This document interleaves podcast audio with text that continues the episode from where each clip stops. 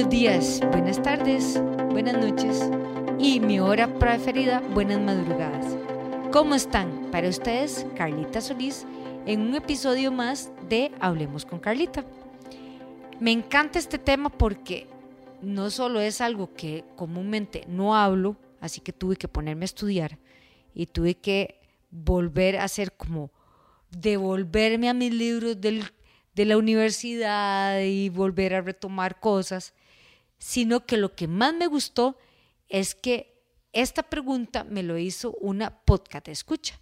Y eso me encanta, que me pregunten cosas que les surge inmediatamente, lo manden y yo poderles responder. Esta podcast escucha me habla y me dice, Carlita, tengo una sobrina que tiene cinco años ella la podría llevar al gimnasio. Y yo, hmm, qué buena pregunta, qué excelente pregunta. Y muchas veces pensamos de que los niños o adolescentes no deberían de ir al gimnasio. Bueno, tiene cierta lógica. Recordemos que los niños, hablemos niños abajo de los 8 años. O sea, imagínense ustedes el preescolar y el primer ciclo de primero, segundo y tercer grado. Normalmente ahí es cuando ellos van a estimular mucho lo que es su autopercepción corporal. ¿Qué quiero decir con esto? Es que en muy poco periodo de tiempo, principalmente de los dos años a los siete, van teniendo como lo que nosotros decimos aquí en Costa Rica, estironazos. O sea que los chicos de un momento a otro pasó dos meses y se pegan como, hey, se ven más grandes. O, ay, mira, se está poniendo más rellenito y es porque paró su crecimiento y luego en un momento determinado, ¡pum!, pegan ese estironazo. Pero a esas edades es cuando los chicos y las chicas tienen mucha flexibilidad, eh, son, trabajan a puro entrenamiento eh, de recreo, de mm, actividades lúdicas, actividades recreativas. Por eso es que los recreos son tan importantes porque ellos van acelerados, acelerados, descansan, acelerados, acelerados, descansan. Esa es la forma de juego de ellos, esa es la forma de entrenamiento de ellos. Puede haber em, la clase de educación física que para mí es importante y ojalá se pudiera dar todos los días. Eh, de hecho, últimamente se ha visto las tendencias mucho en Noruega, Finlandia, y no crean, en ciertos colegios aquí en Costa Rica que hacen actividades de ejercicios de 5 o 10 minutos con los chicos desde preescolar antes de entrar al aula propiamente. ¿Por qué? Porque eso les estimula mucho el cerebro, les estimula mucho a que conozcan su cuerpo y cómo puedan manejarlo, y más cuando están creciendo. Entonces pueden caminar mejor, ¿verdad? El hecho de gatear, de hacer actividades con gateo, eso les hace muy bien para su desarrollo neuromotor. Entonces, en esa primera etapa de edad, o sea, de los 8 años para abajo, 9 años para abajo, no es como lo ideal que entren a un gimnasio estructurado.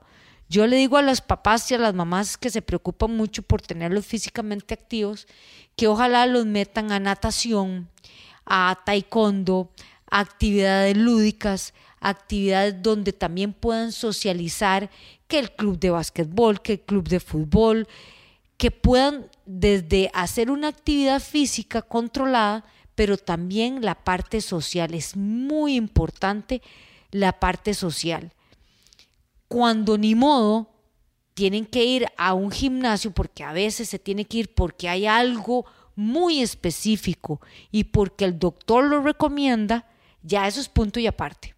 Pero si estamos hablando de chicos totalmente eh, así como todos los mortales de nosotros que pasábamos jugando en la calle, andando en bicicleta en la calle, déjenlos, déjenlos, ojalá ahora que viven en condominios, que vayan al play, que anden en bicicleta. No se imaginan lo importante que es que aprendan a andar en bicicleta, cómo les da equilibrio, cómo eh, desarrollan la parte neuromotora. La natación yo la recomiendo desde los seis meses, pero prácticamente que sean juegos, que no sean cosas tan estructuradas. Por eso es que los educadores físicos son tan importantes en el desarrollo porque hacen mucha actividad lúdica. Eso para esa población. Ahora bien, ¿qué pasa cuando ya tenemos chicos de los nueve años en adelante?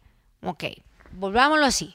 De los nueve años en adelante, digamos que hasta sexto grado, que es lo que vemos nosotros en primaria, que va a ser hasta los 12 años más o menos, ahí se puede hacer actividad en un gimnasio. Sí, sí se puede hacer. Se puede trabajar mucho con su, con su propio cuerpo.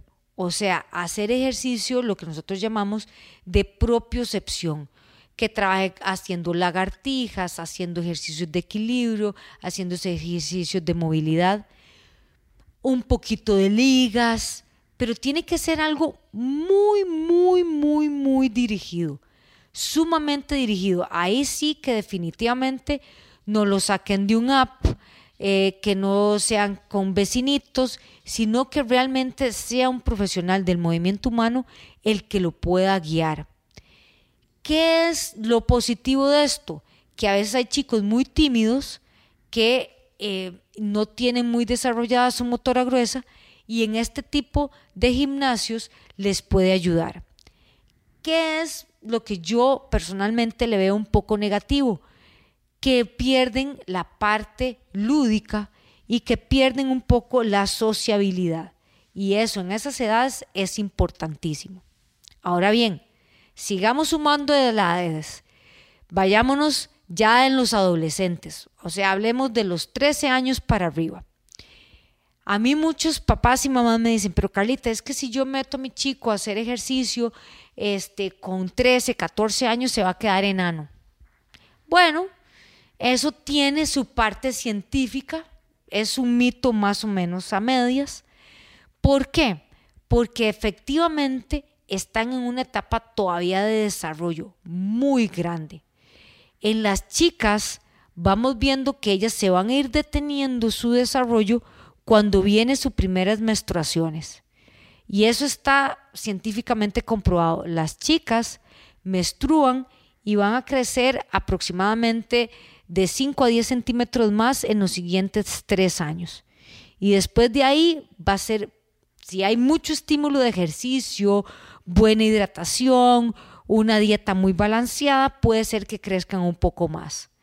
Pero si después de menstruar suben mucho de peso, se vuelven muy sedentarias, no vamos a tener tanta efectividad para que crezcan y tengan un desarrollo motor eficiente. En los varones es más lento el proceso. Entonces ellos van a seguir creciendo y prácticamente como hasta los 22 años van a tener como su tope máximo. Pero ¿qué pasa en esas edades? Tanto en chicas, adolescentes como en chicos, que como están en esos periodos de crecimiento, hay un espacio que se llama el espacio epificiario, que es como decir, entre un hueso y otro hay un espacio, que ese se tiene que rellenar con lo que ellos van a genéticamente crecer. Y si son personas, chicos muy estimulados con ejercicio, buena alimentación, buenos hábitos alimenticios, buenos hábitos de hidratación, eso lo van a, lograr como potencializar increíblemente.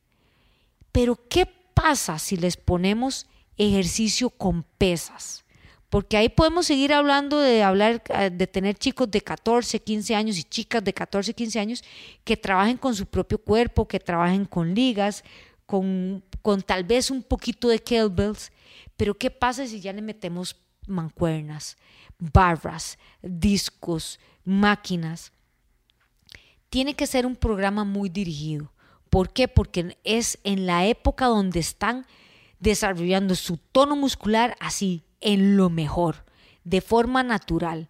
Entonces, si les ponemos mucha carga de peso con lo que nosotros llamamos ejercicios de cadena cinemática cerrada, o sea, donde topamos todas las articulaciones, o sea que el pie pega al piso, por ejemplo, una, sentadilla es un ejercicio de cadena cinemática cerrada, que la articulación del tobillo, rodilla, cadera y hombro está cerrada, de de abajo hacia arriba, de arriba hacia abajo. No es lo mismo que hacer un trabajo de una extensión de rodilla, donde solo la rodilla, la articulación de la rodilla está funcionando. Esos son ejercicios de cadena cinemática abierta. Pero ¿qué quiero decir con esto? Que si, que si ponemos mucho peso, sin buenos descansos, sin buena progresión, vamos a generar mucha masa muscular. Entonces se va a cerrar ese espacio epifisiario y vean, ya ahí no hay vuelta atrás. Se cerró, ya el hueso no lo dejamos que creciera más ahí, se llenó de músculo y hasta ahí llegó. Es más, si ustedes recuerdan, la gente de antes era más pequeña que la gente de ahora. Hablemos de los años 50, de los años 60. ¿Por qué? Porque el trabajo era muy físico. La gente tenía que andar jalando sacos del mercado. Se hacía mucho trabajo en el campo, donde tenían que jalar muchas cosas. Entonces, el promedio tico en hombres era si acaso de metro setenta. Y ahora ya no. Y ahora va más para arriba.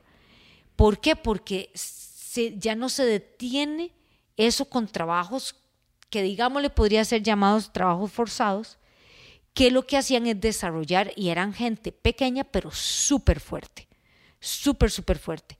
Y de ahí es que cuando después veíamos que cuando tenían 40 o 50 años tenían ese montón de problemas de columna. ¿Por qué? Porque tuvieron que trabajar alzando muchas cosas pesadas, tal vez no con buena técnica, muy recurrente, desarrollaron mucha fuerza, pero no buena técnica.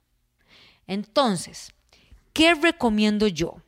Si son chicos menores de 10 años, traten de llevarlos a cosas más lúdicas, donde puedan socializar, que sea más entretenido, más de juego, más que les estimulen la motora.